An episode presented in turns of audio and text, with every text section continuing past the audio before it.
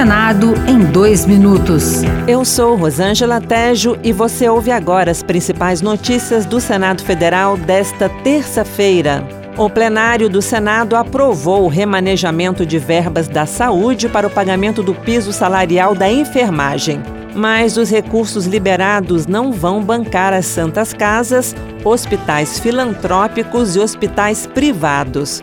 Foi o que esclareceu o relator Marcelo Castro, do MDB do Piauí. Uma ação emergencial para permitir que recursos que já estão nos estados e nos municípios possam ser utilizados até o dia 31 de dezembro de 2023. Resta a gente encontrar uma solução para os privados, as santas casas e os filantrópicos. O Senado aprovou a medida provisória que reabre o prazo para servidores públicos federais migrarem do regime próprio de previdência social para o regime de previdência complementar conhecido como FUNPRESP.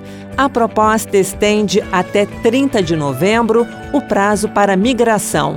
Mas no plenário houve polêmica sobre a alteração da natureza pública das fundações de previdência complementar para que passem a ter personalidade jurídica de direito privado. A crítica veio do senador Jean Paul Prats, do PT do Rio Grande do Norte.